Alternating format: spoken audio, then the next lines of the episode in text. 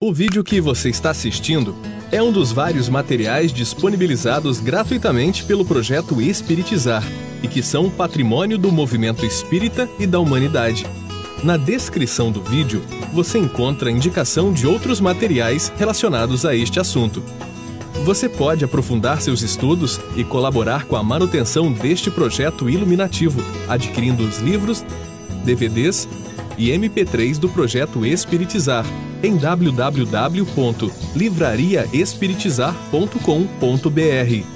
Encontre mais materiais como este e fique por dentro da agenda de palestras e seminários transmitidos ao vivo em www.espiritizar.org.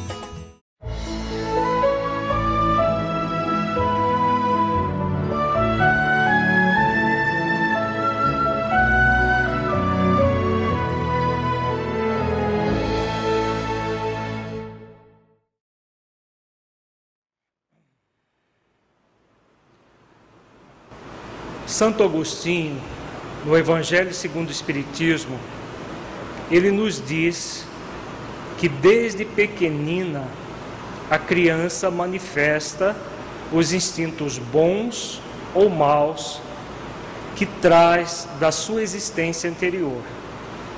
A estudá-los, devem os pais aplicar-se todos os males se originam do egoísmo e do orgulho. Nós já vimos em outro módulo a importância da infância para a evolução espiritual do ser. E aqui Santo Agostinho nos fala de dois sentimentos que são os sentimentos dos quais se originam todos os demais sentimentos negativos que caracterizam o ser: o egoísmo, e orgulho. E quando ele diz que os pais têm como compromisso aplicar-se para detectar esses dois sentimentos, percebendo os instintos bons e os maus que a criança traz dentro de si, apesar dela estar com as lembranças adormecidas do seu passado espiritual, ela traz toda essa bagagem milenar, fruto da sua própria evolução. Então, aqueles instintos, seja bons ou maus, estarão presentes na criança. E é fundamental que os pais observem isso nos seus filhos para poder corrigir aqui as tendências ao orgulho e ao egoísmo que os filhos trazem, reforçando a humildade, o altruísmo, a caridade, sentimentos que sejam positivos, transformadores. Santo Agostinho continua dizendo: Espreitem, pois, os pais, os menores indícios reveladores do germe de tais vícios e cuidem de transformá-los, sem esperar que lancem raízes profundas.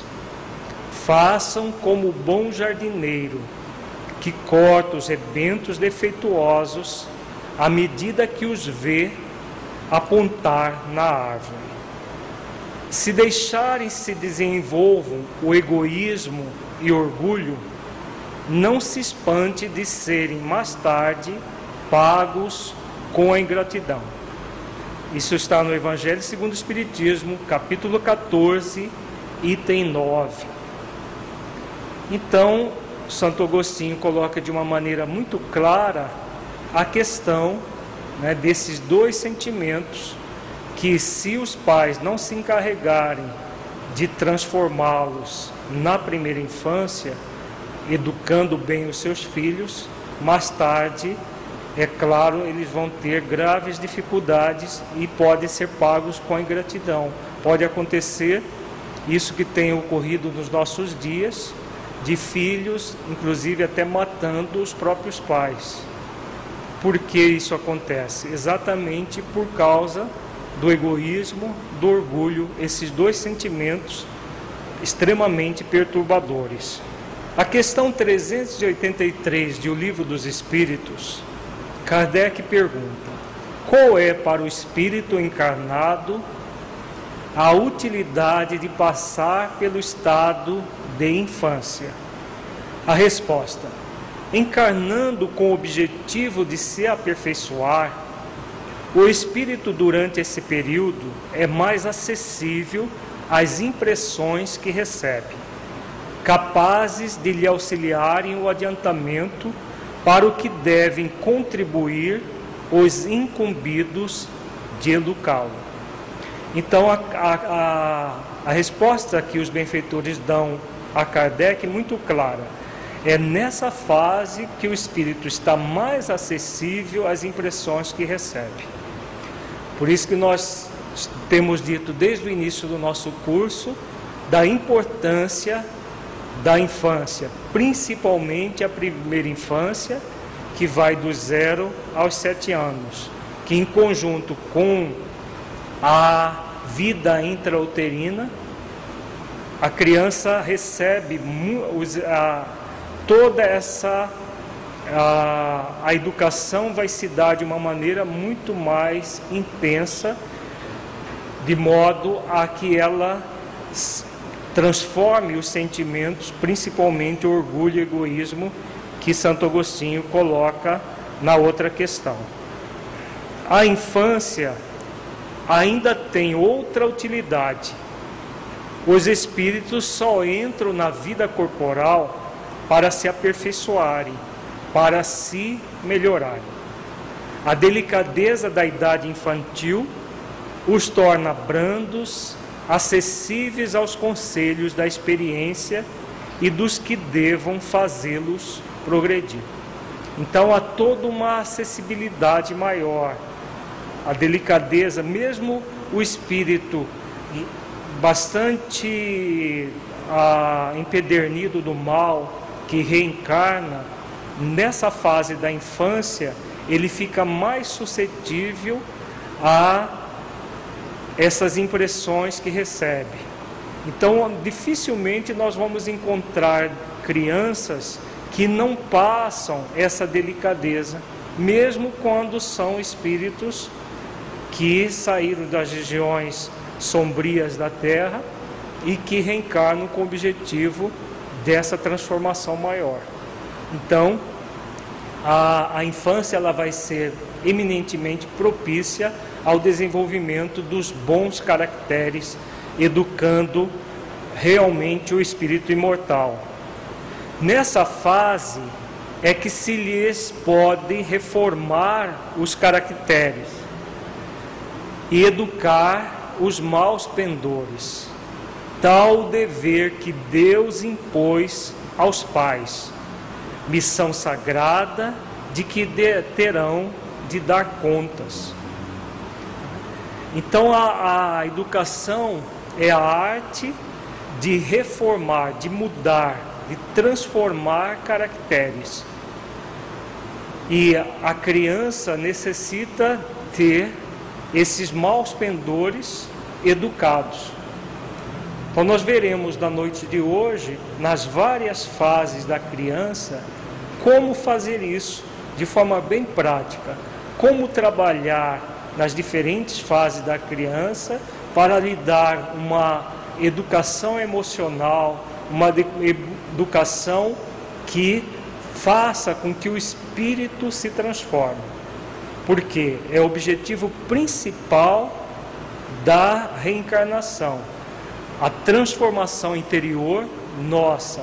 E no caso dos pais com os filhos, essa é a missão sagrada que cabe a eles realizar e que, como diz o texto do Livro dos Espíritos, terão de dar contas no futuro quando for perguntado a essa aos pais o que fizeram dos irmãos e humanidade que foram confiados a eles.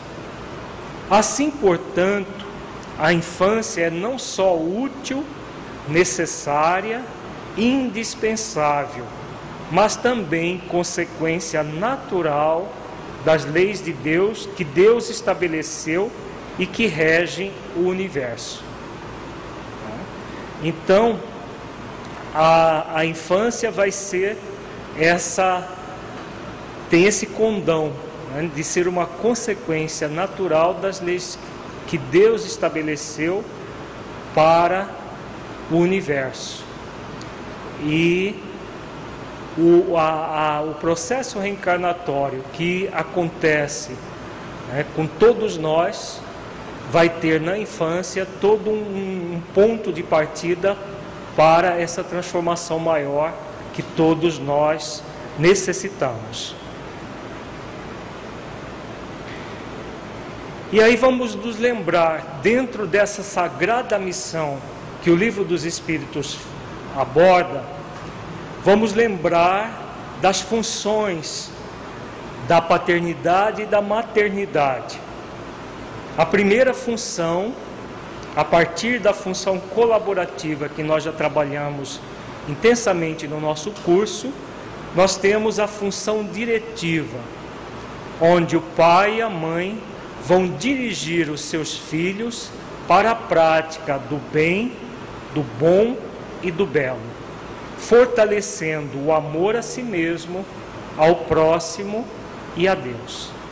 Então, essa função diretiva, que também nós já trabalhamos em outros módulos, vai é a, a direção para o bem, para o bom e para o belo, que faz que é exatamente essa formação de novos caracteres, transformando os caracteres negativos, os caracteres que diz respeito às questões mais egóicas, egoísticas, egocêntricas. A função orientativa é a outra função da paternidade e da maternidade, onde o pai e mãe são os orientadores para a formação do caráter dos filhos a partir da observação das características individuais, reforçando as positivas e corrigindo as negativas.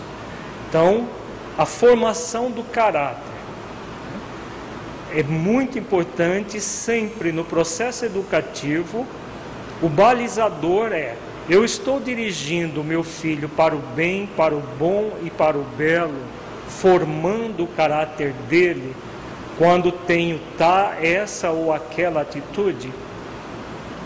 Essa é uma pergunta que todo pai, toda mãe deve fazer.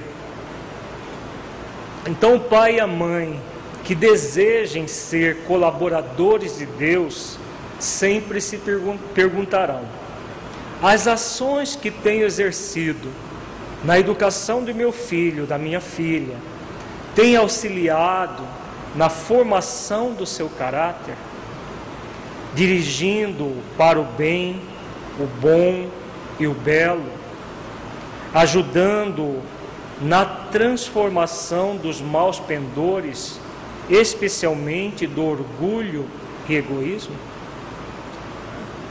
Então, os pais espíritas, né, nós temos o livro dos espíritos como o livro base da doutrina espírita. É fundamental que o pai e a mãe espíritas, conscientes do compromisso que têm, estejam sempre se perguntando, em qualquer fase do, da educação do filho, essa, fazer esse questionamento. A atitude que eu tenho tomado com meu filho forma o seu caráter ou deforma o seu caráter? Dirige o filho para o bem, para o bom e para o belo, ou está dirigindo para o mal? Está realmente transformando os maus pendores, como diz Santo Agostinho, especialmente o, orgulho e o egoísmo, ou as nossas ações têm reforçado o orgulho e o egoísmo nos nossos filhos? Então são pergunta, é uma pergunta fundamental que todos os pais se façam esporadicamente para a própria consciência, porque essa não é uma pergunta que é para eles darem satisfação aos outros, mas para balizar a própria consciência no sentido de que eu realmente estou no caminho ou eu estou me equivocando nesse caminho. Se eu estou me equivocando, é tempo sempre, em qualquer fase que os filhos estejam, é tempo de refazer caminhos, de aprender com os erros e transformá-los. Então, essa pergunta vai estar sempre balizando a, a direção que os, o pai e a mãe vão ter com seus filhos. O ideal, é claro, é que isso seja feito desde a da vida intrauterina.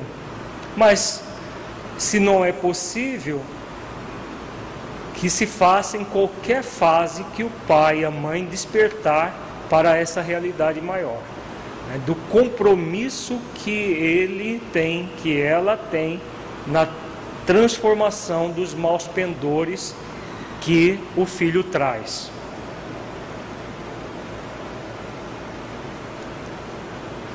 Vamos ver agora um vídeo que mostra como as crianças aprendem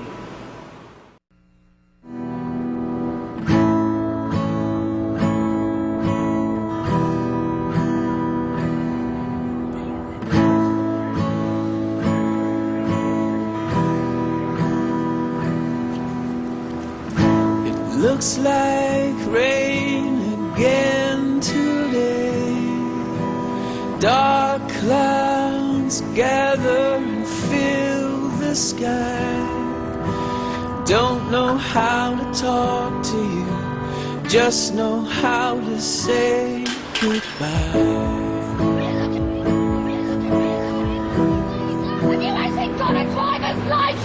I don't think so. Did you see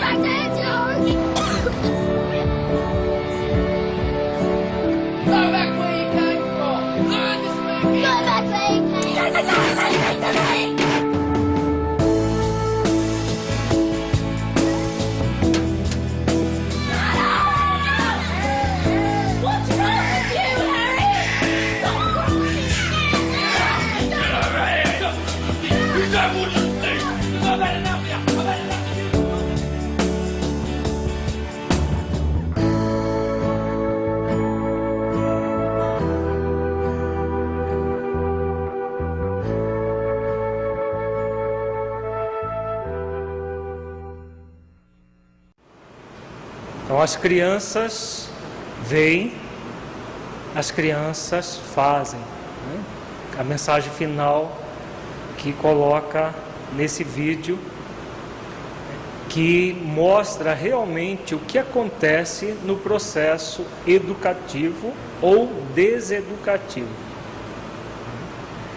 A criança, principalmente na primeira infância, ela é eminentemente imitadora ela modela principalmente o pai e a mãe. Então, qualquer ação que o pai e a mãe fazem, a criança vai ten- tender automaticamente a modelar. Se nós formos observar os filhos, eles observar assim, no sentido de comparando com os próprios pais, os filhos tendem até a, a imitar posturas físicas dos pais, jeitos, trejeitos, forma de, de, de se expressar. Ele tende a repetir. E se o modelo está é, de alguma maneira alterado, quem vai modelar vai modelar todas as alterações. Isso não quer dizer que os pais devam ser perfeitos.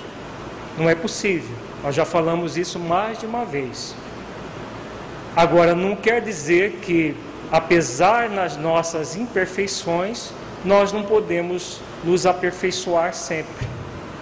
Então, a- o, o objetivo de uma paternidade e maternidade responsável será sempre de aperfeiçoamento constante, para que os próprios filhos possam modelar aquilo que os pais é, servem de exemplo. Então, aquilo que Emmanuel fala, as palavras convencem, mas os exemplos arrastam. Se o pai e a mãe falam uma coisa, mas fazem outra, o que vai valer é aquilo que eles fazem e não aquilo que eles falam.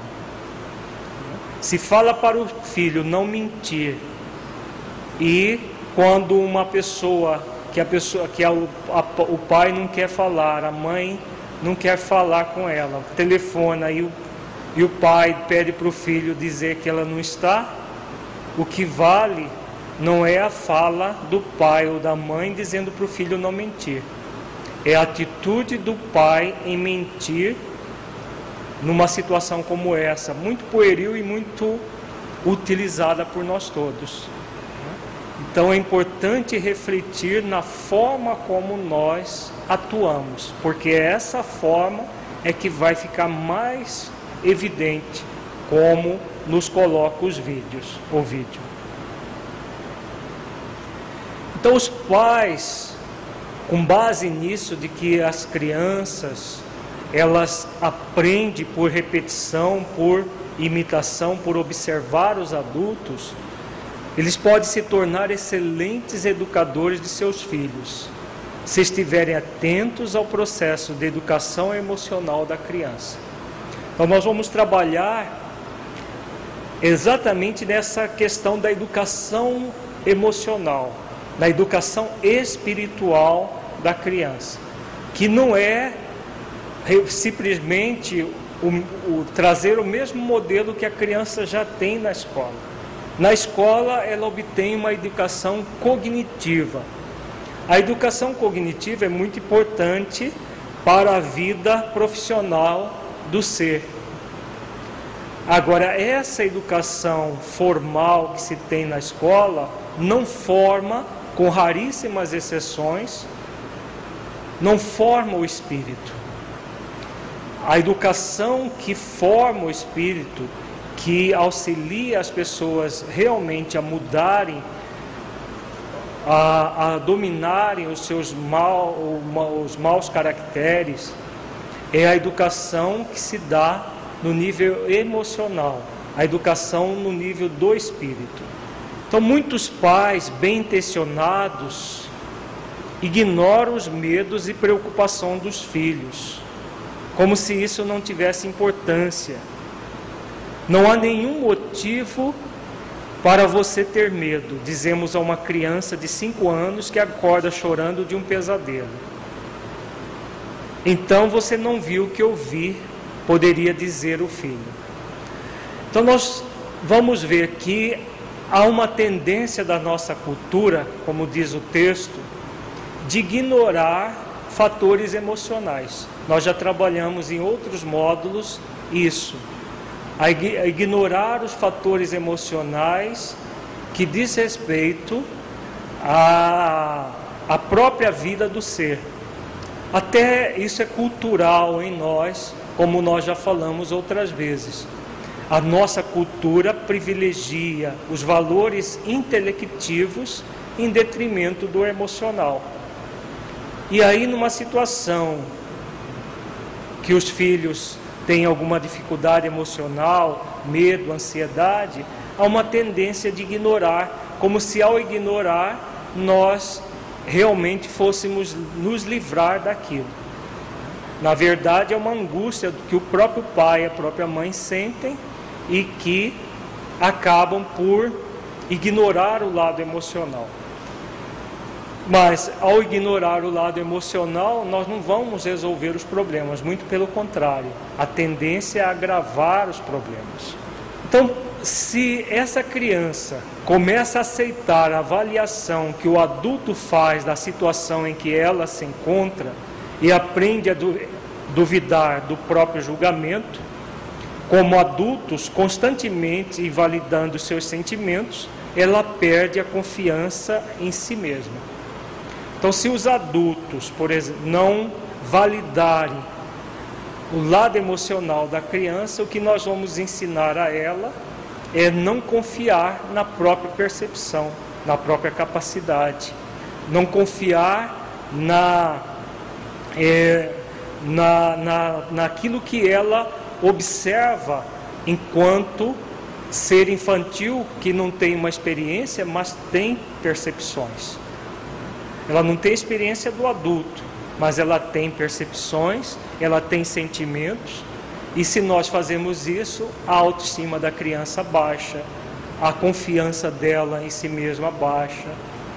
E aí vai acontecer dela ter graves problemas na adolescência, como nós veremos amanhã. Normalmente a adolescência problemática, onde os adolescentes usam drogas, têm sexualidade desregrada, vem exatamente de uma má formação na infância. Toda criança mal conduzida, a tendência, salvo se o espírito já, for, já tiver uma certa envergadura moral, uma bagagem espiritual, ela vai ter uma adolescência muito tumultuada. Isso, mas isso nós veremos amanhã. Então, é fundamental validar a emoção. Validar ou não é emoção não é ampliar a emoção. O filho está com medo, você vai chegar lá e vai dizer para ele que ele é, para ele colocar o medo para fora para ampliar aquilo. É dar valor ao sentimento. Nas várias fases da criança, esse valor vai ter uma abordagem diferente, como nós veremos daqui a pouco. Nós trazemos como modelo familiar o, um movimento de fazer pouco dos sentimentos da criança, simplesmente porque ela é menor, menos racional, menos experiente e mais frágil que os adultos em volta dela. Então, isso é cultural, como nós já falamos.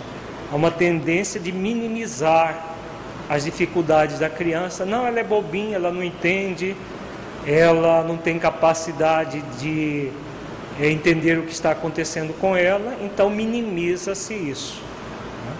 Então, mais do que nunca, como diz Santo Agostinho lá no, no Evangelho e a questão do livro dos Espíritos, sempre lembrar que a criança é um espírito imortal em evolução.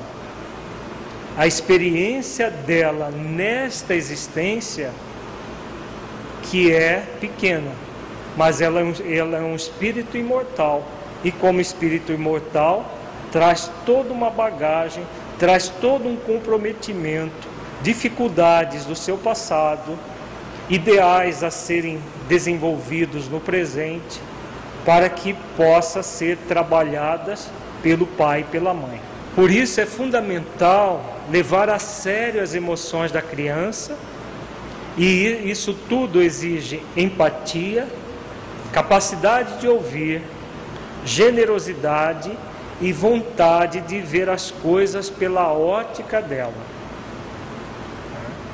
É claro que é muito mais fácil para o pai e para a mãe ignorar os sentimentos da criança. Porque se eles ignoram, não, não dá trabalho nenhum, né? Não dá trabalho imediatamente, porque o trabalho maior vai ser quando a criança estiver na adolescência. Agora, se queremos um pouco mais de trabalho hoje e menos trabalho no futuro, é fundamental trabalhar esses sentimentos. Primeiro, empatia. O que significa empatia? Empatia é colocar-se no lugar do outro. Tem a ver com a, o mandamento que Jesus coloca: fazer aos outros aquilo que gostaria que fosse feito a você. Então, mesmo a criança, o pai e a mãe, ao se colocarem no lugar da criança, eu gostaria de ter um sentimento menosprezado, eu gostaria de ser é, maltratado, não levado em consideração naquilo que eu sinto. Então, se eu não gostaria de ter uma atitude como a, a que eu, pai, eu, mãe, estou tendo, se fosse o contrário, se eu fosse criança e a criança, o pai e a mãe, se ele não gostaria que, que agisse com ele como ele está agindo, é fundamental fazer uma revisão da forma como está agindo. Aí entra a questão da empatia, do fazer ao outro aquilo que gostaria que fosse feito a, a si mesmo. Por isso é muito importante ter uma noção psicológica das várias fases da infância para ter empatia, colocar-se no lugar dela. Cada fase necessita de uma forma de abordagem. O segundo requisito, capacidade de ouvir. Ouvir a criança. Ah, ele é bobinho, não sabe falar direito. Não é. Ela está falando de acordo com o vocabulário dela, mas não é bobinha. Ela tem todo uma, um sentimento, às vezes com dificuldade de expressão, mas se nós tivermos empatia, vamos conseguir ouvir as entrelinhas que ela está querendo dizer. Generosidade e vontade de ver as coisas pela ótica dela. Então, esses sentimentos são fundamentais para que o pai e a mãe estejam presentes de verdade quando tiverem na relação com o filho, em qualquer fase do seu desenvolvimento. Pesquisas psicológicas observaram que toda criança em idade pré-escolar costuma exigir que os responsáveis por ela lidem com algum tipo de necessidade ou desejo a uma taxa média de três vezes por minuto. Uma criança pequena, na idade pré-escolar, significa dos zero aos três anos. Ela exige das pessoas que estão cuidando dela a uma taxa média de três vezes por minuto. Por quê? Nós já vimos que a criança na primeira infância, nessa fase principalmente, ela vê a vida de uma forma muito concreta. Então ela necessita de ter essa, esse feedback em termos dessa de algo realmente bem palpável. Por isso que uma criança, quando ela pede alguma coisa para a mãe e a mãe está ocupada, e a mãe diz assim para ela: "Não, eu não posso agora, mais tarde eu vou ter uma, uma conversa ou vou fazer o que você quer". Mais tarde para essa criança significa daí a um minuto. Daí um minuto ela está de novo pedindo a mesma coisa para a mãe. Se a mãe não entende, ela vai, mas eu já falei, aí começa a gritar com a criança, já começa a sa sair daquele mecanismo da empatia, do é, de perceber a criança como criança. Para a criança, um minuto é muito tempo. Para um adulto, um minuto é um minuto. Né? Passa um piscar de olhos. Mas para a criança é muito tempo. Então, ela já vai ter uma necessidade. Então é necessário que a mãe atenda àquela necessidade, não que ela tenha que parar tudo que ela está fazendo para ficar só em função da criança, não é isso. Mas atender a necessidade para depois buscar realizar aquela ação que ela está querendo, né? dentro do limite que ela vai dar para a criança. Então coloca a criança para uma atividade que seja interessante para a criança e ela vai terminar a atividade que estava realizando. O processo de educação emocional se dá em geral em cinco etapas. Então vamos ver as etapas desse processo da educação emocional e espiritual do ser. Primeira etapa, sempre perceber as emoções da criança. O que ela está sentindo? Ela está sentindo medo? Está sentindo tristeza? Está, está sentindo é, ansiedade por alguma coisa que ela quer muito realizar? Identificar primeiro a emoção. Depois de identificado a emoção, reconhecer na emoção uma oportunidade de intimidade ou aprendizado. Ao invés de negar a emoção, como é comum na nossa cultura, reconhecer que é uma oportunidade de intimidade, de estar ali próximo da criança e que vai haver um aprendizado, tanto para o pai, para a mãe, quanto para a criança. Terceira etapa, ouvir com empatia, legitimando os sentimentos da criança. Então, a empatia, aquele de colocar-se no lugar dela. Então, ouvir o que ela está sentindo, legitimando, legitimando no sentido de colocar para a criança que, que você entendeu que ela está sentindo aquilo. Não quer dizer concordar com a criança ou fazer o que ela quer é legitimar, é mostrar para a criança que você entendeu o que ela está sentindo. Se ela está sentindo medo, você entendeu esse medo. Por exemplo, uma criança que acorda assustada à noite. Muitas vezes são em processos de influências espirituais que acontecem muito a miúde durante a noite. E às vezes o adulto não entende, mesmo, mesmo pai e mães espíritas. Ralha com a criança, fala que não é nada.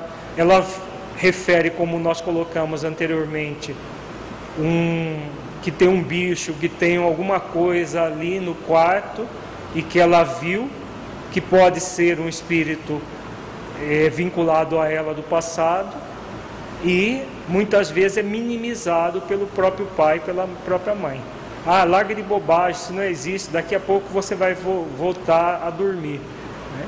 Então são coisas que não legitimam o sentimento da criança.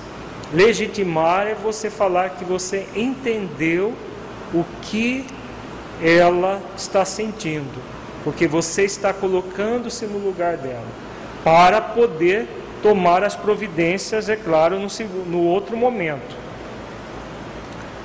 Depois de legitimar, ajudar a criança a encontrar as palavras para identificar a emoção que ela está sentindo. Olha, você está sentindo medo, aconteceu isso, isso e isso. Né? Não vai falar para a criança, ah, não, tem um obsessor querendo lhe pegar, então você tem que. Né, coisas que a criança nessa fase não tem como entender. Você vai falar na linguagem dela, vai abordar na linguagem dela.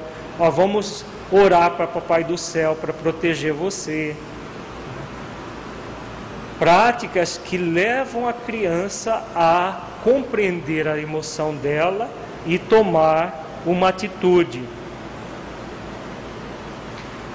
Quinta etapa: estabelecer limites ao mesmo tempo em que se buscam meios para a solução do problema em questão.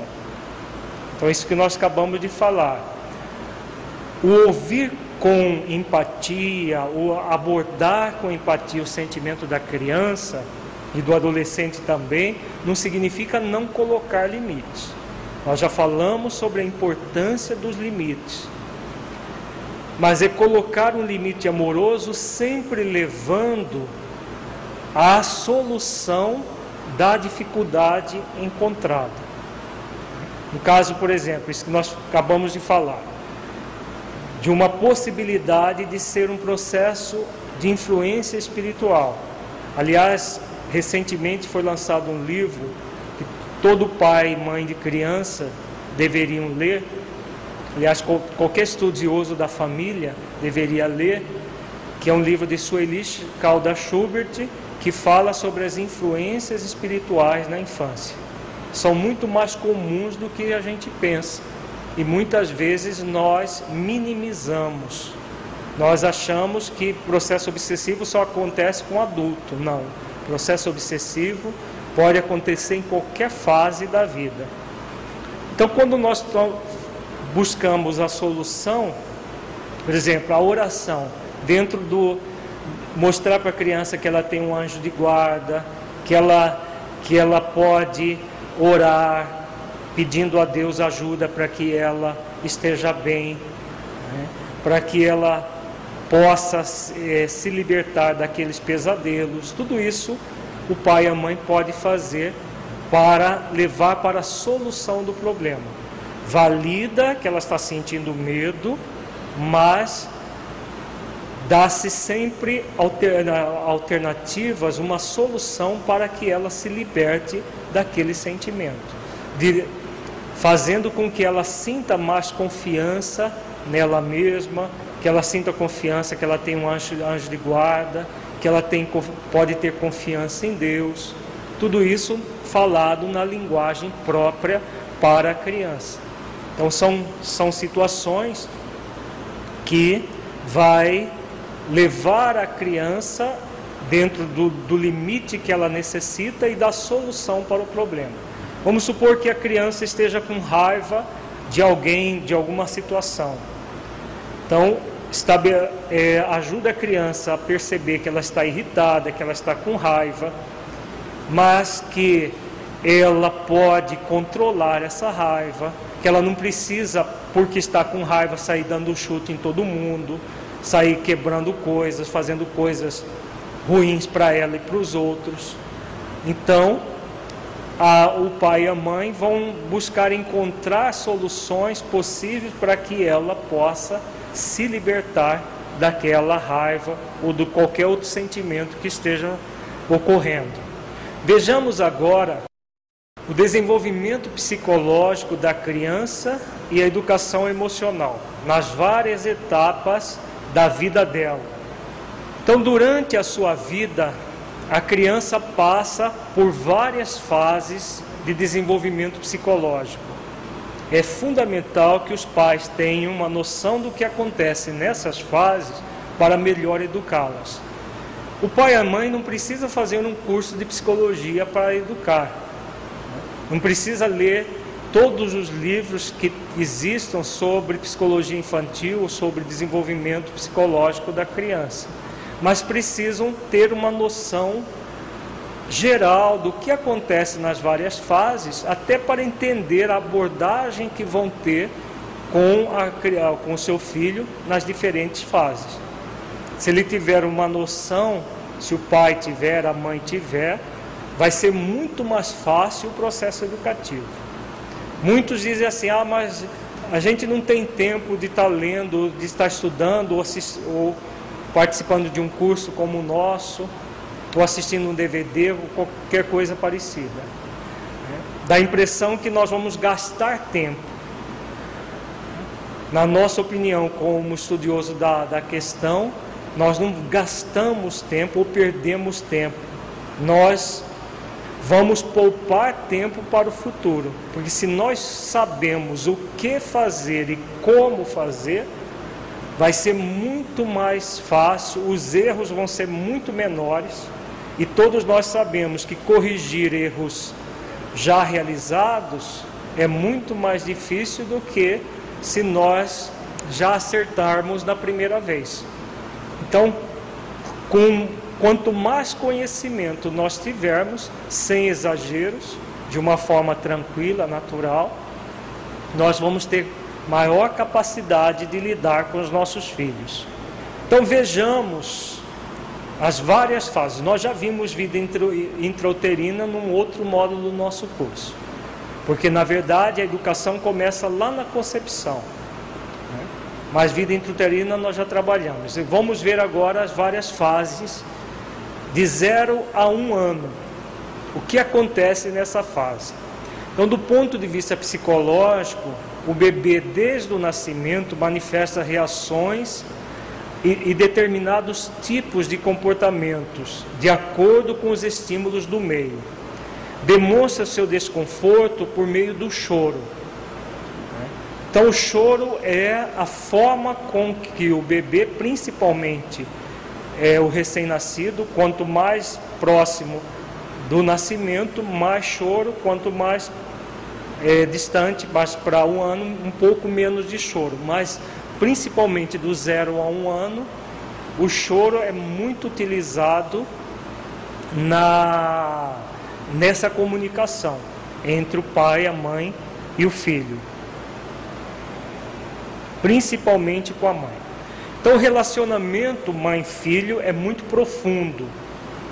Há uma ligação fluídica intensa entre a mãe e o filho nesta fase. O equilíbrio emocional da mãe é de extrema importância, pois a criança dotada de aguçada sensibilidade percebe tudo o que se passa com a mãe. Então, tudo o que acontece com a mãe, a criança percebe, tanto do ponto de vista positivo quanto negativo. Como nós vimos também no módulo, num, num dos módulos anteriores, após a, o nascimento, quando o cordão umbilical do corpo físico que liga a criança à placenta da mãe, ele desaparece após o nascimento, o cordão umbilical fluídico não desaparece.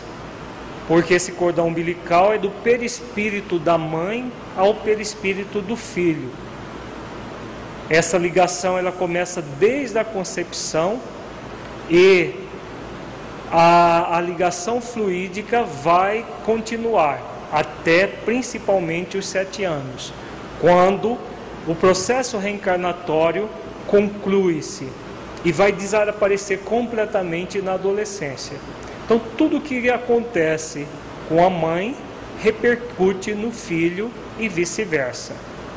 Então, mesmo quando a mãe pensa que ela está escondendo algum sentimento do filho, ela transmite ao filho inúmeras informações, impressões do seu estado emocional, mesmo quando ela acha que está escondendo, que o filho não, não, não está percebendo. Exatamente por causa dessa ligação fluídica intensa que existe entre ela e o seu filho. Então, fundamental para o bom equilíbrio da criança é ela sentir-se amada, cuidada. E é por essa razão que o primeiro ano de vida é o mais importante na vida do bebê. Então, sentir-se amada. Não é falar para a criança apenas que ela é amada, ela necessita sentir, principalmente do zero ao um ano, porque ela é eminentemente concreto esse processo. Não basta para uma criança crescer com os cuidados físicos. Se não houver afeto suficiente, ela perde o estímulo para a vida. Inúmeras pesquisas realizadas em ambiente onde a criança só tem cuidados físicos, como em caso de orfanatos ou de creches de um modo geral, mas creches nem tanto, porque a criança vai para, para casa, mas principalmente orfanatos. É, essas pesquisas demonstram que o, que o desenvolvimento físico da criança é atrasado mesmo tendo todo o suporte físico e alimentação adequada. Ela tem tudo aquilo que necessita para viver, mas não tem o principal, que é o carinho. Tem uma, uma pesquisa célebre feita no orfanato de crianças é, da Alemanha que foram órfãos de guerra. E as enfermeiras que cuidavam da, da, dessas crianças, elas não demonstravam afetividade. Então estavam ali quase que por obrigação, praticamente só cuidava do, do, só tinha os cuidados materiais. Então o nível de desnutrição da criança, da, dessas crianças, apesar de ter todo o suporte, com alimentação adequada, com tudo adequado do ponto de vista físico, elas não tinham afetividade. E como não tinham afetividade, elas entram numa inanição. Na verdade, é uma inanição psíquica que vai se é, desenvolver também no nível físico, porque é o psiquismo do espírito que comanda o corpo. Então a criança passa a não ter nem vontade de viver, porque ela não tem esse afeto, esse carinho. Então a razão do retardo é falta de contato físico, afetivo, de carícias, beijos, etc. Quanto mais amada e aceita a criança se sentir, quanto mais carinho e cuidados receber enquanto bebê, mais estímulos terá para crescer como pessoa saudável e independente. Então, quando a criança não tem essas as carícias, o, o afago, o contato, esse contato físico mais de perto, ela adoece com muito mais facilidade, ela tem dificuldades de crescimento e de desenvolvimento. Todo bebê, ele expressa suas emoções com os poucos recursos que possui. Então, o bebê de zero um ano, ele vai se expressar de que forma? Através de grito, de choro, sorriso e riso. Sorriso e riso, gestos e movimentos. São a forma como ele se expressa. Ele grita quando seus movimentos são inibidos. Então, se você inibe o movimento da criança ou qualquer situação com ela, ela vai tender a gritar. O choro pode manifestar sensação de dor, desconforto físico, sono, fralda molhada ou muito apertada, estranheza diante de desconhecidos, etc. Então, como nós vimos, o choro é o mais é o que mais gera manifestação de, de alguma coisa que está acontecendo de errado com a criança. Então, o choro é sempre quando há, há alguma coisa de errado. E a forma de ela se manifestar, porque se ela não chorar, ela não vai ter, na maioria das vezes, é, atendida a sua necessidade. O sorriso aparece logo que o bebê começa a reconhecer o rosto materno ou de quem dele cuida. Então a criança já começa a sorrir quando ela já identifica. Quanto mais evoluído é o espírito, mais cedo chega esse sorriso. O riso surge mais tarde, por volta do quarto ou do quinto mês. Isso tudo é de modo geral. Viu? Não existe uma coisa é taxativa é a partir desse mês e não, não tem o, a, a alternativa. Pode ser mais ou menos, é, pode ser mais cedo, um pouco mais tarde, de acordo com a evolução do espírito que está encarnado na, na, na naquele corpo.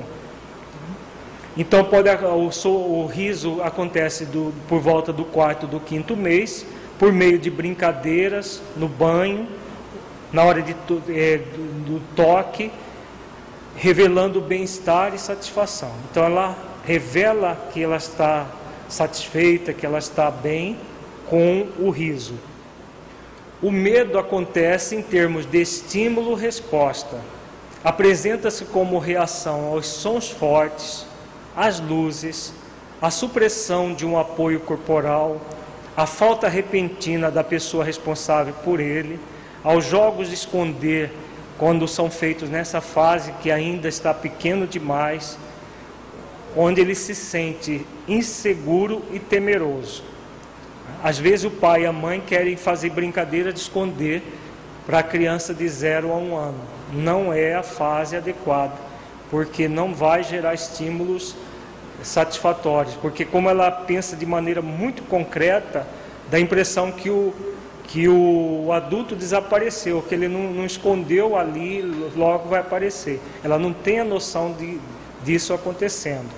Então, qualquer coisa que saia do habitual da criança tende a produzir medo nela. No caso de ter, criança estar sentindo medo, o pai e a mãe perceberem que ela está sentindo medo, a melhor forma de tranquilizá-la é acariciá-la, colocando-a junto ao peito para que se, para que se sinta segura, né? para que ela sinta aquela segurança que o adulto pode passar para ela. Né? Principalmente a mãe, né? que vai dar esse suporte à criança. Com seis meses, o bebê já manifesta uma sensação de revolta quando seus movimentos são bruscamente tolhidos. Ele pode gritar, chorar, fechar os olhos e a boca, contra, contrai as mãos e fica vermelho. Então, todas as vezes que se manipula a criança de uma maneira mais brusca, ela pode reagir dessa maneira. É muito importante que a mãe e o pai utilizem-se de conversas não verbais, face a face com os bebês um fazendo caretas para o outro. Essas brincadeiras costumam cativar o bebê, especialmente se o pai ou a mãe imita a sua moda o que ele faz. É outra, outra coisa importante na, no, do, do zero a um ano. É os trejeitos que o adulto faz, as caretas, o, aquela brincadeira, o balbuciar som, sons que fazem com que a criança se gere um estímulo para a criança e vice-versa. Uma pesquisa feita é, também onde as crianças, os adultos não emitiam nenhum som, nenhuma é, mudança na, na, na face com as crianças, elas acabam tendo também uma dificuldade no seu desenvolvimento. Então, essas conversas imitativas são importantes porque dizem à criança que o interlocutor está atento a ela e reagindo aos seus sentimentos. Ela se sente compreendida por outra pessoa. É o início da comunicação emocional. Então, o início da comunicação emocional se dá dessa maneira. Né? O bilu-bilu, aquela coisa de, de falar no diminutivo, de falar como criança, tudo isso é muito importante. Automaticamente, dificilmente um adulto vai tratar uma criança com uma cara de de cera ou sem emoção nenhuma, mas pode acontecer, principalmente no caso de quando a mãe ou o pai tem uma, uma depressão, uma doença qualquer que pode gerar essa dificuldade. Então, numa experiência realizada por um pesquisador chamado Edward Tronick, essa experiência foi denominada Jogo da cara parada. Esse pesquisador pedia que as mães olhassem para os bebês, mas se controlassem para não fazer as caras que os pais e as mães costumam fazer para os seus filhos. Então elas ficassem com uma, uma face é, sem transmitir emoção. O que foi demonstrado nessa pesquisa? Diante dessa ausência de resposta das mães, os bebês ficavam tentando iniciar a conversa, fazendo uma sucessão de caras interessantes. Então foi filmado e aí o bebê ficava tentando fa fazer caras interessantes para estabelecer uma conversa com o pai e com a mãe. Os pesquisadores observaram que os bebês usavam em média quatro estratégias diferentes com a mãe antes de desistir. Então a gente vê que não é apenas um joguinho qualquer, é muito importante para o desenvolvimento da criança, porque senão não haveria essa resposta. E aí o que, vai, o que, acontece, o que acontece? Numa outra pesquisa, essa pesquisadora chamada Tiffany Field, ela realizou um estudo com mães deprimidas e seus filhos. Encontrou algumas respostas perturbadoras. O bebê de uma mãe deprimida tende a espelhar a tristeza, a falta de energia, a alienação, a raiva e a irritabilidade de sua mãe. Então, aquele outro pesquisa, falar do, do, jogo da cara parada, normalmente a pessoa depressiva ela tem essa expressão, essa expressão que não transmite um, uma um sentimento bom. Ao contrário, né? É a máscara da tristeza. Então, se em vez de ser, é, de ser apenas uma cara parada, se for uma cara triste, o processo é muito pior ainda para a criança. Então, a, a tendência da criança é de espelhar a tristeza da mãe. É claro que não é somente pela face, também por aquele cordão umbilical fluídico que existe entre a mãe e a criança. Então, se a mãe está deprimida, por exemplo, a criança vai sentir a energia da depressão. Paralelo a isso, tem toda a questão da comunicação facial que não vai se fazer adequadamente. É fundamental que o pai e a mãe, de zero a um ano, brinque com o bebê com ânimo e emoção sentindo o prazer de estar ali brincando com ele, é, balbuciando aquelas coisas com ele, fazendo as caretas e tudo. A criança vai percebendo rotinas lúdicas e aprende a antecipar as suas ações. Quanto mais energia, ânimo, emoção o pai e a mãe passam para a criança, mais intenso vai ser essa relação e, a, e passa a haver uma troca muito importante para ambos, né? principalmente para a criança e para os seus pais. Estas reações estimulam os pais a brincar mais ainda, criando uma espiral ascendente de interação amorosa e divertida que fortalece os laços emocionais entre o pai, a mãe e a criança. Então vai se fortalecendo cada vez mais esses laços emocionais espirituais. Por volta de um ano surge aquilo que se chama de ansiedade da separação. Isso acontece, pode ser um pouco menos, um pouco mais, mas em torno de um ano. Quando a mãe e o pai se afastam da criança temporariamente para trabalhar ou outra atividade. Por isso, quando os pais têm de sair, assegure-lhe que vai voltar. Então é muito importante que o pai e a mãe, quando vão se afastar da criança, papai vai ali, vai ali ou vai trabalhar, volta tal hora, mamãe vai fazer isso, volta tal hora. Isso é fundamental. Aí por volta de um ano e, e claro, mais, mais é, mais idade também. Sempre colocando para a criança que ela, a mãe e o pai vão voltar, que ela não está sendo abandonada. Por que, que isso é importante? Porque a criança vê as coisas de uma maneira muito concreta. Então, se o pai a mãe desaparecem, às vezes por horas, para a criança, horas é uma eternidade. É diferente do tempo dela, como nós já falávamos agora há pouco, é bem diferente do tempo do adulto. Então, para ela parece uma eternidade, parece que dá a impressão que o pai ou a mãe não vão voltar.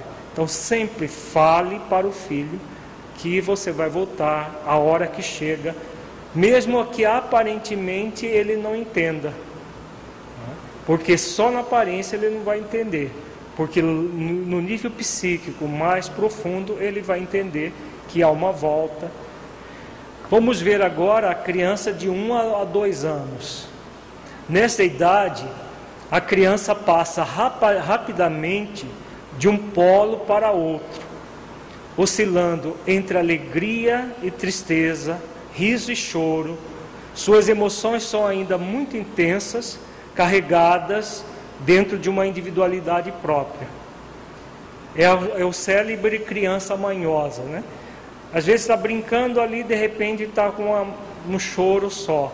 Então ela passa da alegria para a tristeza, do riso para o choro. Isso é natural nessa fase, pela instabilidade da própria fase do desenvolvimento da criança. É a fase que surge o ciúme, principalmente se nasce o outro irmãozinho. Aí a coisa fica bem complicada para a criança nessa fase. Nessa, por, por que, que surge o ciúme? Por, porque ela se conscientiza da existência de outros familiares e teme perder o amor da mãe. Como até então seu universo restringia-se à ligação mãe-filho, ela não entende o que é partilhar. Então ela começa a já ter a percepção maior do mundo externo. E como ela tem essa percepção, há uma tendência de exclusivismo, dela querer ter a, principalmente a mãe só para ela. Pode acontecer também com o pai, dependendo da, da ligação espiritual que existe entre ambos.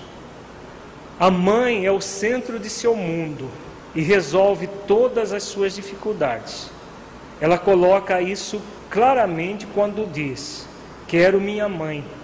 Algum problema que surge, há uma tendência da criança dizer que ela quer a mãe quer seu apoio e a sua presença.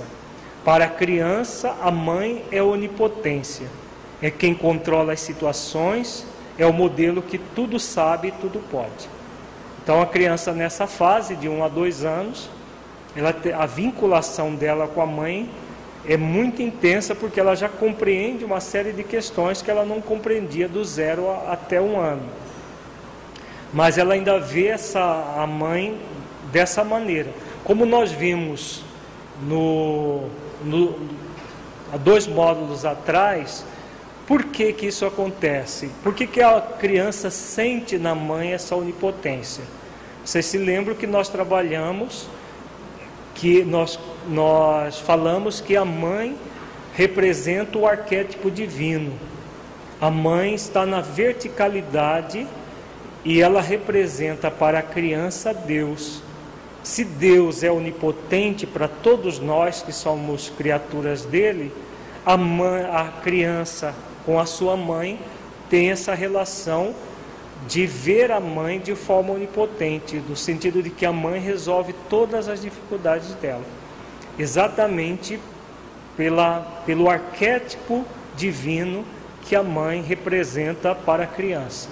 É claro que é muito importante que mãe, as mães usem isso a favor da criança né, e não contra ela, porque se além dessa onipotência natural que ela tem em relação à criança, ela entrar no movimento da prepotência, que normalmente no nosso nível evolutivo costuma acompanhar a onipotência, né? porque a onipotência é o sentimento de poder tudo, e a prepotência é de subjugar o outro para que esse poder aconteça. Então, se a mãe se torna prepotente com a criança, ela vai é, dificultar o desenvolvimento espiritual e emocional da criança. Nesse período, numerosas aquisições são feitas: a marcha, o andar, a linguagem, rudimentos de cognição, torna-se mais independente e dá início à socialização. Então a criança já começa a ter uma relação com outras crianças, com outras pessoas mais diretamente. Né? Então ela já a, a linguagem ela já começa a falar, já vai ter toda uma expressividade verbal que não tinha até, até esse momento. Então tudo isso vai ampliando a sua socialização.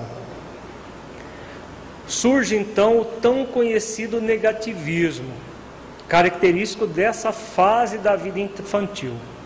Em torno dos dois anos, a criança começa a descobrir as coisas, tudo que rodeia, então ela pretende alcançar tudo, pois é por meio da visão e do tato que se inicia o seu aprendizado.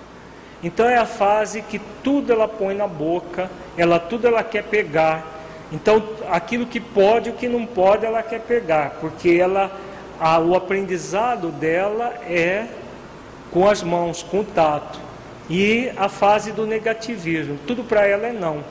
Não isso, não aquilo, e é natural da fase e importante que o pai e a mãe compreendam isso, para não ficar reprimindo a criança nesse negativismo que ela traz naturalmente. Nessa fase, os adultos abusam dos nãos. Então, aí que entra aquilo que nós falávamos agora há pouco, a prepotência. Falas como: não mexa aí, não pegue isso, não faça aquilo, não corra. Então, a criança já tem naturalmente a tendência ao negativismo, a, a negar, a, ao não. E se ela é reforçada pelos adultos, pelo pai e pela mãe, isso vai é, dificultar a própria, o próprio desenvolvimento dela. A moderna da ciência da programação neurolinguística diz a seguinte, que a nossa mente não aceita negação. Então, se nós pedirmos para vocês agora, não pense numa rosa vermelha, imediatamente vem a imagem de uma rosa vermelha na nossa mente. Por quê? Porque a nossa mente não está programada para o não. E como há uma tendência nossa, até cultural, de focalizar não aquilo que se deve fazer, mas aquilo que não se deve fazer, principalmente nessa fase infantil, esse, essa, essa negatividade, esses nãos que os adultos tendem a colocar sobre a criança, não a educam, não forma o caráter. Não forma o caráter no sentido de que, primeiro, que a, a mensagem que é dada é exatamente o oposto daquilo que está sendo dado. Aí o que o adulto faz? Ele vai lá e dá um tapa na criança, porque ela faz exatamente o que ele pediu para ela não fazer. Né? Não mexa aí, aí a criança vai lá e mexe. Aí ele dá um tapa na mão para ela aprender na marra aquilo que ele ensinou de forma equivocada. Então, como que nós, o, o ideal de uma educação que realmente vá formar o caráter? Então, o ideal é que os pais digam para a criança o que ela deve fazer e não o que não pode fazer, dentro do possível, explicando posteriormente por que não pode mexer, pegar, etc. Vamos supor que a criança vá para o lado de um aparelho elétrico. Em vez de não mexa aí, o pai e a mãe devem colocar. Aí é, você pode ter dar dodói na mão ou ter um, um, alguma dificuldade. O ideal é falar na, na, na linguagem da, da criança. Faz dodói na mão. Então, leve a criança para onde tem um brinquedo, aqui você pode mexer. Em vez de não mexa aí, coloca para a criança o que ela deve fazer e por que que ela é, deve evitar aqui a, o, o, mexer no aparelho elétrico, porque faz dodó na, dodói na mão, machuca, né? dependendo do, da, da, da, da idade da criança, a linguagem vai ser adequada à capacidade dela, capacidade dela de perceber tudo isso. Então, evitar falas como não corra, não mexa aí, trocando-as por ande devagar, mexa apenas aqui nos seus brinquedos. Então, colocando coisas positivas. Se o pai e a mãe não quer que a criança corra, então ande devagar ou ande mais devagar e não simplesmente negando, reprimindo aquilo que ela está fazendo. Nessa idade, o medo surge quando a criança pode reconhecer algo que julga, julga perigoso, sentindo sua confiança ameaçada.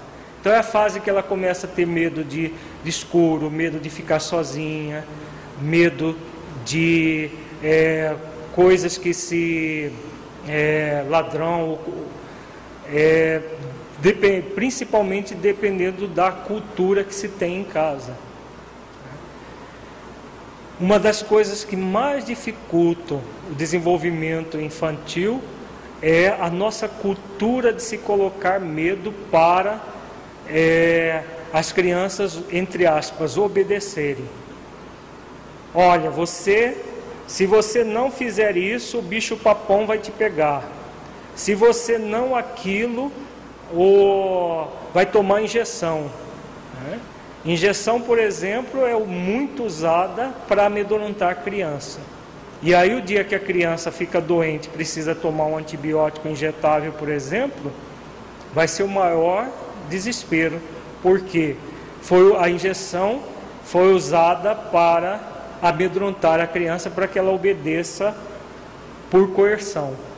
Então, é, essa cultura do, do, da obediência a partir do medo deve ser ressignificada, porque não ajuda em nada, muito pelo contrário, vai gerar crianças amedrontadas, crianças inseguras e não crianças autoconfiantes, com uma boa autoestima como nós desejamos. Então é bastante comum os adultos transmitirem temor à criança com ameaças para controlá-la são usadas expressões como se sair de casa o bicho come. Com isso, o medo e a insegurança podem instalar-se na criança e mais tarde são difíceis de ser eliminados, como nós já acabamos antecipando. Um traço característico dessa fase é o fato de a criança responsabilizar os pais por seus desgostos e infortúnios, bem como por tudo quanto de bom lhe acontece. Aqui já na fase de 3 a 4 anos. Então, por que, que a criança tem essa, esse movimento? de responsabilizar os pais, tanto por aquilo de bom quanto de ruim que acontece. Exatamente por causa desse pensamento concreto. Então, se o pai e a mãe representam para a criança Deus, a mãe mais intensamente o arquétipo divino e o pai o arquétipo da terra, tudo o que acontece na vida dela é responsabilidade dos pais. Então, se ela está bem, quem é responsável são os pais. Que se ela está mal, acontece alguma dificuldade, quem é responsável é o próprio pai e a própria mãe. Então é importante que o pai e a mãe saibam disso, tenham plena consciência disso e não se preocupem quando o filho fizer alguma observação nesse sentido. Porque é, é natural da fase, é natural dessa, da, da infância e, de, e da, da criança ver na figura dos pais essa onipotência que eles têm naturalmente e que ela sente isso de uma forma mais intensa. Nessa fase também de 3 a 4 anos, a criança intromete-se nas conversas dos pais, querendo saber tudo. É a fase do egocentrismo ela quer que os pais sejam somente seus. Então é a fase que ela, tudo ela quer saber. Se, se o pai e a mãe estão conversando alguma coisa, ela quer saber qual é o teor da conversa, né, o que, que está acontecendo. A fase que a criança demonstra muito intensamente, aliás, mais intensamente que nas outras fases, o egoísmo e o egocentrismo. Porque tudo está centrado nela. Ela se vê como o centro do universo. E é claro que essa característica é natural da, da, da criança, mas nem por isso o pai e a mãe vão, como disse Santo Agostinho, não vão podar os, os brotos que são indesejáveis, principalmente uma atitude egoísta dela. É natural o egocentrismo. Para quem não conhece a palavra, egocentrismo é a pessoa ser o, se sentir o centro das atenções. Toda pessoa egocêntrica tende ao egoísmo muito forte. Na criança, nessa fase, é, de uma certa forma, é natural esse egocentrismo, desde que não extrapole para uma, um, caracteres que realmente são muito indesejáveis. No próximo módulo, nós trabalharemos no, no, no primeiro dia a, os jogos psicológicos é, entre pais e filhos. E um dos jogos que nós vamos ver é a birra, que a criança faz. A, a birra tem muito a ver com o egocentrismo e com a, o egoísmo. Se o pai e a mãe não é, se colocarem limites nessa questão, a criança toma conta. Ela passa aí, inverte os valores, aquilo que nós já vimos também no, no módulo passado, a, a, a relação passa a ser vertical invertida. A criança, às vezes de 3, 4 anos, mandando no próprio pai e na própria mãe. Então é preciso ter muito cuidado.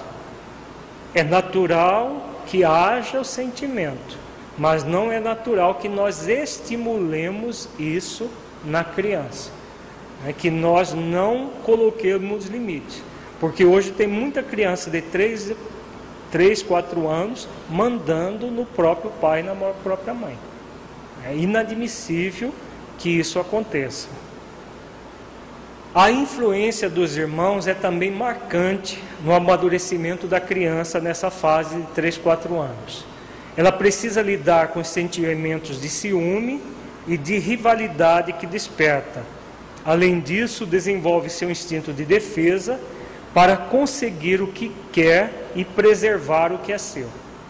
Então, nessa fase, ela tem influência de irmãos mais velhos, é a fase também que às vezes acontece de nascer o, o irmão mais novo, né?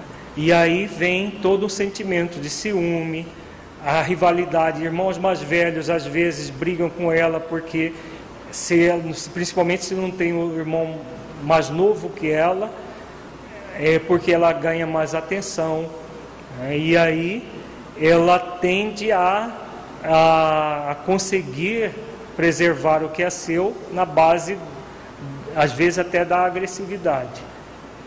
Então é importante os pais estarem atentos exatamente para é, trabalharem o orgulho e egoísmo que se manifesta muito intensamente nessa fase. Os pais nessa fase costumam ver-se nos filhos e por isso condenam aquilo que não aceitam em si próprios ou no cônjuge.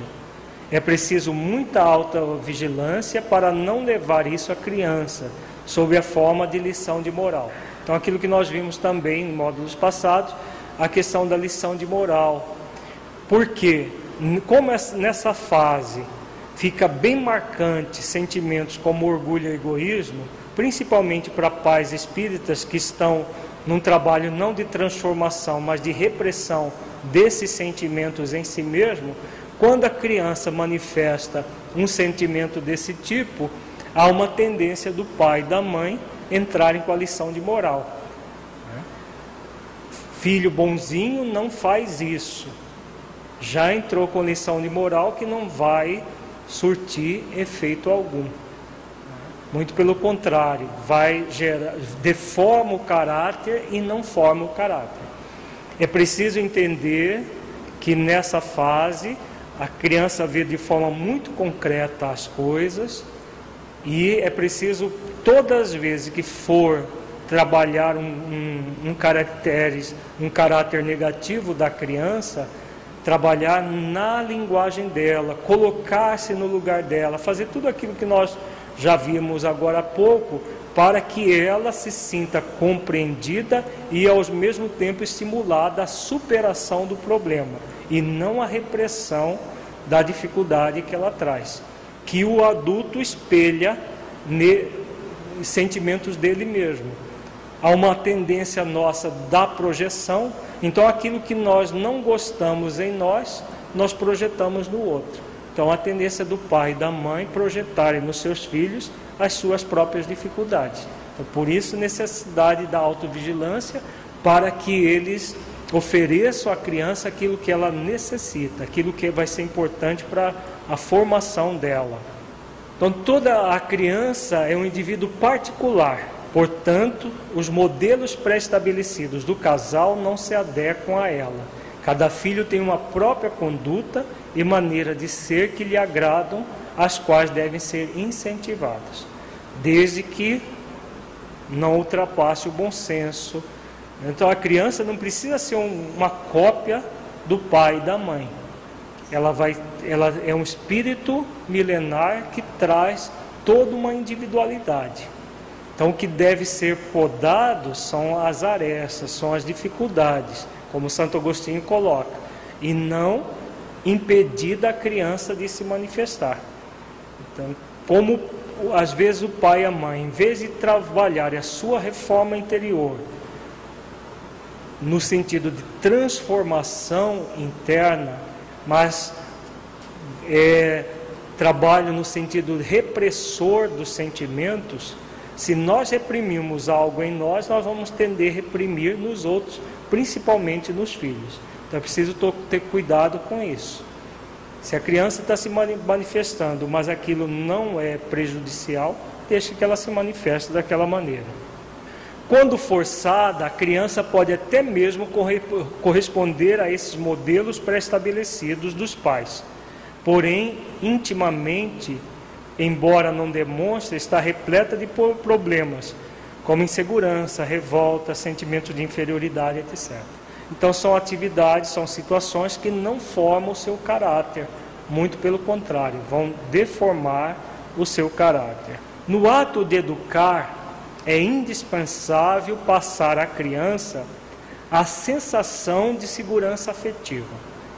Ela necessita dessa segurança afetiva para adaptar-se ao mundo em evolução e para participar confiantemente dele.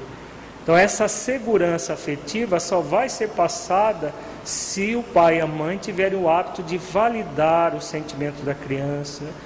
A partir dessa validação, buscar é, direcion, buscar direcionar e orientar, se for o caso, aqui na, na primeira infância, basicamente direcionar para o bem, para o bom, para o belo, mas sem podar, sem castrar a criança, sem impedi-la de manifestar o seu sentimento. O que os sentimentos negativos devem ser transformados e não impedidos de se manifestar.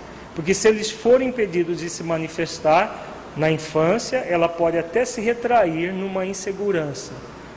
Ela se retrai, mas os problemas vão se vão desaguar na adolescência dela, que esse problema vão estar é, se manifestando posteriormente. Principalmente levando a criança à alienação pelas drogas. A criança não adolescente. Porque foi reprimido, foi castrado e não foi educado, porque a arte de educar é de modificar caracteres, como está lá no livro dos Espíritos, de moldar novos caracteres a partir do caráter anterior e não reprimir o caráter que se tem. Vejamos agora a criança de 5 a 6 anos. A proporção que a criança cresce, ela sente interesse por outras atividades que não são só da família. Aos poucos, desapega-se da dependência direta dos pais. É muito comum a criança querer passar a noite na casa de um coleguinha, por exemplo. Então, nessa fase é a fase de socialização maior, em que ela já deseja ficar mais distante dos pais em alguns momentos, deseja ter uma atividade própria. É o é momento que ela já está na pré-escola, toda atividade já de socialização. Então, é, é muito importante que o pai e a mãe compreendam isso. Porque senão, se o pai e a mãe tiverem alguma dificuldade, pode achar que o filho já não gosta mais dele. Né? Porque antes é aquele grude todo, agora ele quer fazer coisas sozinho. Então, ah, meu filho já não gosta mais de mim. Não, não é que ele não gosta. Ele está numa fase que isso é natural, que isso é desejável para o, o equilíbrio emocional dela. É a fase que ela desperta a identificação com o próprio sexo. A menina tende a imitar, tenta imitar a mãe, que tem como modelo. Ela deseja usar sapatos de salto altos, usar batom, etc. Né? Essa é a fase natural da criança querer imitar a mãe. Hoje em dia tem acontecido aberrações. Não sei se vocês assistiram o Fantástico há uns algumas semanas atrás, passou ah, algumas meninas na fase de 3, 4 anos exigindo maquiagem. Nós já tínhamos comentado isso no, curso, em, outro módulo, exigindo estojos de maquiagens comple, completos com com rímel, com batom, com brush, com tudo que, que, a, que uma, uma, moça, uma mulher adulta usa. E aí mostrou uma menininha de três anos e, sinceramente, olhando aquela menina, se dava a impressão de ver uma, uma mulher de uns 30 anos. E o que acontece quando isso ocorre antes da hora? dependendo da, do, da bagagem que o espírito traz, com certeza essa menina de três anos hoje, que apareceu no Fantástico, nós estamos falando de uma pessoa específica, percebe-se nitidamente que é uma pessoa com uma, alguma dificuldade na área da sexualidade, porque ela fala para a mãe, ela exige da mãe que ela deve usar batom vermelho, inclusive para ir para a escola para ir para a pré-escola. Ela está na pré-escola e quer usar batom vermelho. E apareceu a menina toda pintada com batom vermelho. Então, muito provavelmente, alguém que teve uma dificuldade na área da sexualidade e que está de novo no corpo para quê? Para que isso seja transformado e não estimulado. E hoje em dia a nossa cultura é uma cultura de estimular isso. As mães acham maravilhoso, muito bonitinho. Aí na, na no, no, no programa eles focalizaram, eles fizeram uma entrevista com um dermatologista falando da, da, do prejuízo que é para a pele. Realmente, para a pele também um prejuízo, mas o prejuízo maior não é esse, é psicológico. Também per perguntaram para uma, uma, se não me engano, uma psicóloga que também falou que era prejudicial, mas ninguém falou do lado espiritual, porque o lado espiritual não é levado em conta ainda. Né? Que aquele espírito é um espírito milenar que tem toda uma bagagem espiritual, que tem um comprometimento nessa área e que está agora novamente reencarnado para transformar isso, não para ser estimulado.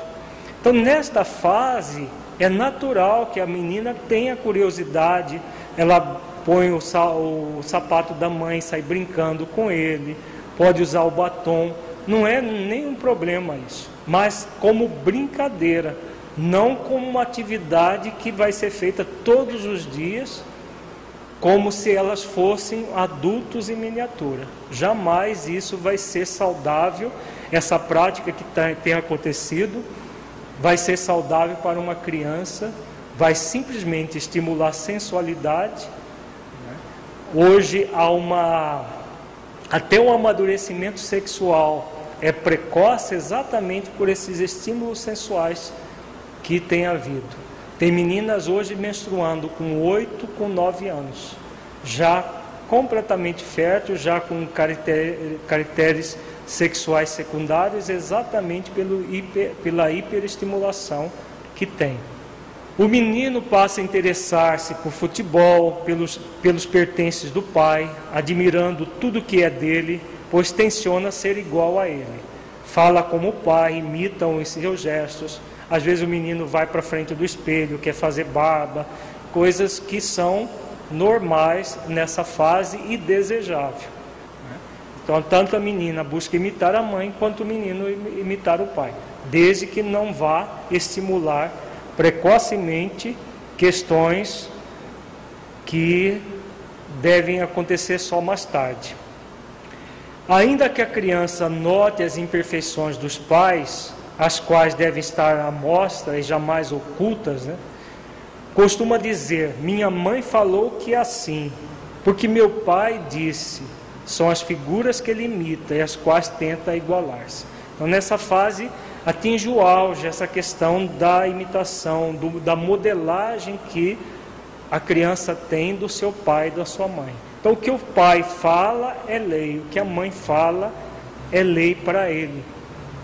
Até essa fase, daqui a pouco já começa a ser bem diferente, mas nessa fase, principalmente. Então, o pai e a mãe ainda representam o arquétipo divino, representa o Deus para a criança. E por isso essa é, essa quase que uma idolatria pelo pai e pela mãe. Perfeitamente natural. Tem início nessa fase o diálogo, né, dos 5 aos 6 anos. Um momento de troca tão enriquecedor que deixará lembranças indeléveis no seio familiar. Quando o diálogo não se instala nesta fase, dificilmente se conseguirá o mesmo mais tarde. Isso aqui é muito importante, muito importante mesmo. Porque é a, é a fase da pré-escola, é uma fase que a criança já, já tem um pensamento mais. inicia-se pensamento abstrato. Principalmente as crianças de hoje, que são mais desenvolvidas inte, intelectualmente do que no passado. Então é a fase que começa um diálogo mais direto se antes o diálogo era, era um pouco mais pobre por, pela dificuldade de vocabulário, por ter que estar tá colocando as coisas mais concretas, aqui não. Nessa fase já começa um diálogo mais elaborado, já a, a criança já começa a dar sinais de capacidade de abstração, de refletir numa situação. Então, o diálogo deve ser instalado.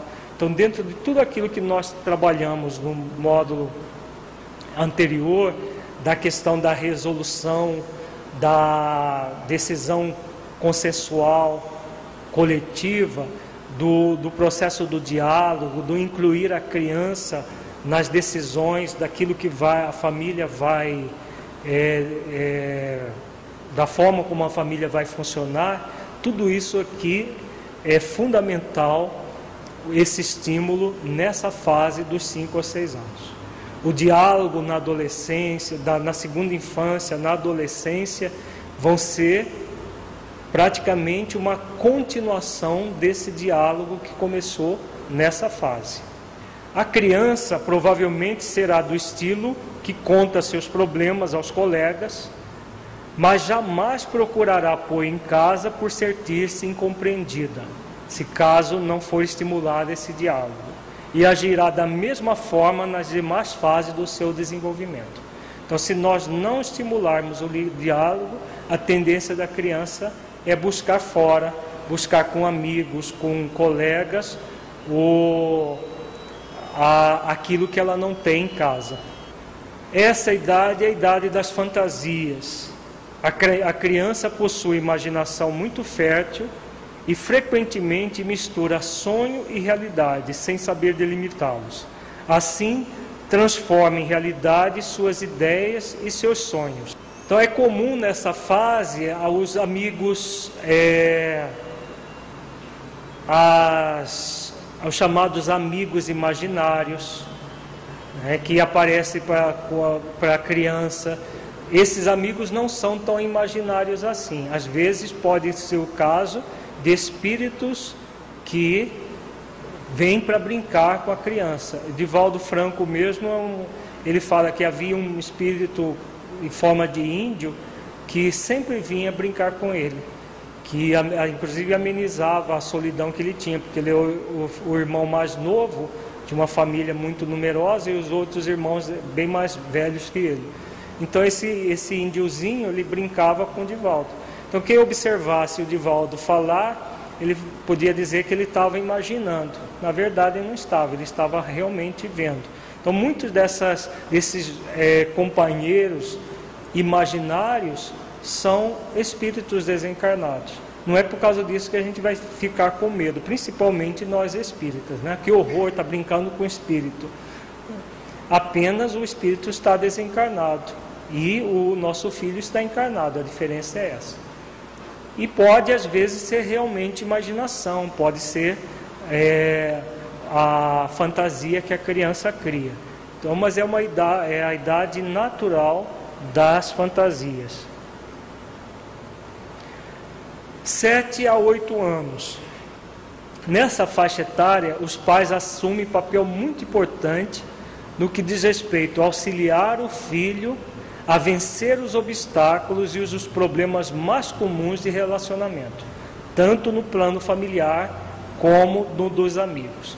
Então é a faixa etária que a socialização vai ficar mais intensificada. A criança já está na escola, é, numa, num, não apenas para uh, brincar ou fazer atividades mais lúdicas, como é a pré-escola, ela já vai ter desafios, vai ter uma série de dificuldades de relacionamento e que os pais devem dar esse suporte emocional para poder auxiliá-la no, nessa socialização maior. Para que filho, os filhos se autoafirmem, é preciso valorizá-lo quando agir adequadamente no que diz respeito à higiene, à ordem, à responsabilidade em geral. Então, aquilo que nós vimos também no módulo passado, a diferença do elogio e do incentivo. Todas as vezes que a criança agir positivamente, incentivá-la. Que bom que você fez isso. Não no sentido de que ela está agradando o pai e a mãe, mas que aquilo é importante para ela, para a formação dela. Então, qualquer atividade nesse sentido, higiene, ordem, a responsabilidade de um modo geral, deve ser incentivada pelos pais, valorizando a ação do filho e, de, e colocando isso como muito importante na formação dele como pessoa, como ser. O bom educador ressalta sempre os aspectos positivos, pois isso faz com que a criança se sinta mais segura, autoconfiante e, consequentemente, mais aberta para reconhecer seus defeitos e buscar corrigi-los. Então, isso que é incentivar a criança a valorizar aqueles, é, aquelas características positivas que ela traz e que, a, ao ser valorizada, ela vai se sentir mais segura, mais autoconfiante e ampliar esses sentimentos fundamentais para a vida dela como um todo. Faz-se necessário, já que a cognição está mais envolvida, então nessa fase a cognição, o pensamento abstrato já está bem mais desenvolvido que nas outras fases, conversar com o filho sobre a sua educação, deixando-o colocar a sua opinião sobre o que acha certo e errado e o que gostaria que fosse diferente.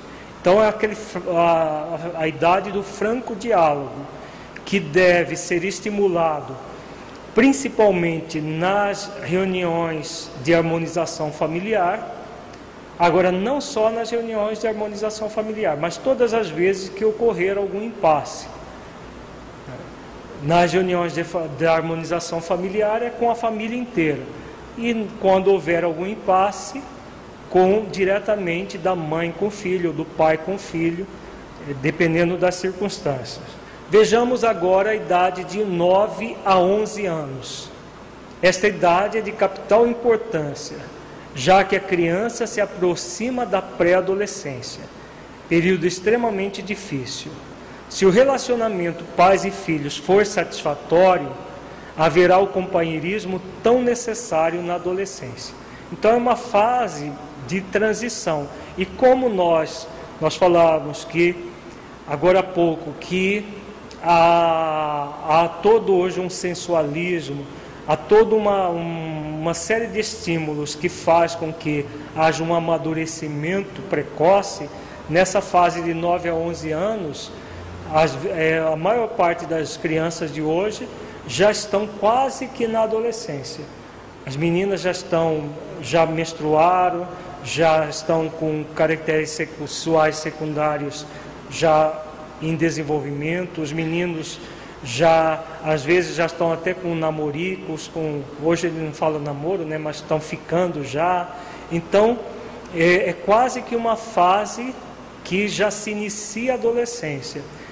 O que está se observando hoje em dia é uma, uma característica bem interessante.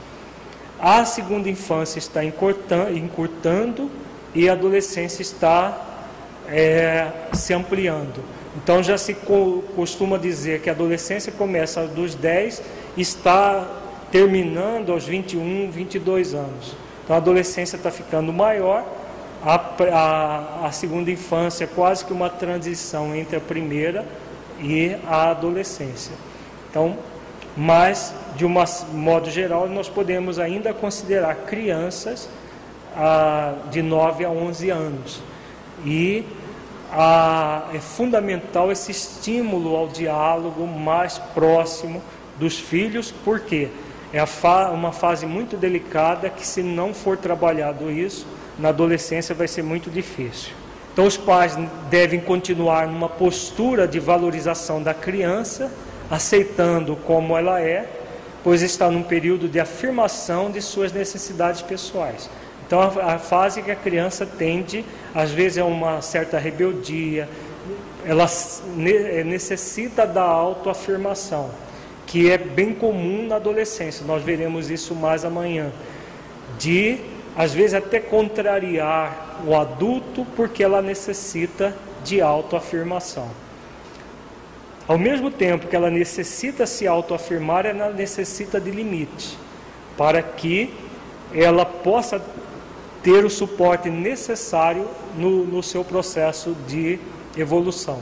Se o pai e a mãe se tornam permissivos nessa fase, por exemplo, a, criança vai, não vai ter um, um norteador, uma, aquele limite necessário para que ela se autoafirme com intensidade.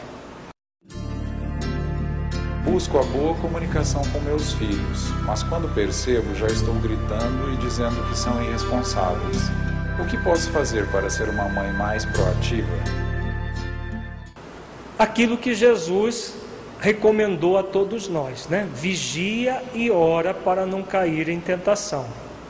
Porque a tentação de extrapolar e ir para os gritos, para os berros, que nós, da forma como nós fomos mal educados, é muito grande. Então, a pessoa faz um propósito, como essa mãe está dizendo, faz um propósito de conversar, de dialogar, de tratar o filho de uma forma diferente. Mas quando vê, já está gritando, já está é, extrapolando naquilo que ela se propôs. É importante ver se há, se é, muito provavelmente essa família não tem o hábito da reunião de harmonização familiar, porque muitas regras, muitos problemas podem ser evitados se o pai e a mãe tiverem o hábito da reunião de harmonização familiar, onde nós vamos em conjunto com os filhos definir o que é melhor a partir de um consenso. E a partir dessas definições fica muito mais fácil monitorar aquilo que acontece posteriormente, porque os filhos aprendem as consequências, como nós já vimos.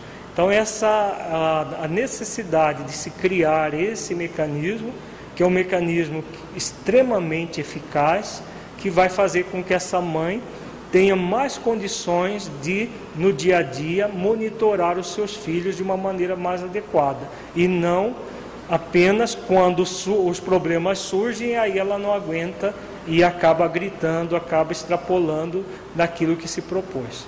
Então é preciso que haja todo um trabalho interior e ao mesmo tempo um trabalho diretamente com os próprios filhos, porque senão vai ficar muito difícil realmente de seguir nesse caminho, mesmo com vigilância, mas se não houver um trabalho da família como um todo, o processo acaba desandando mesmo.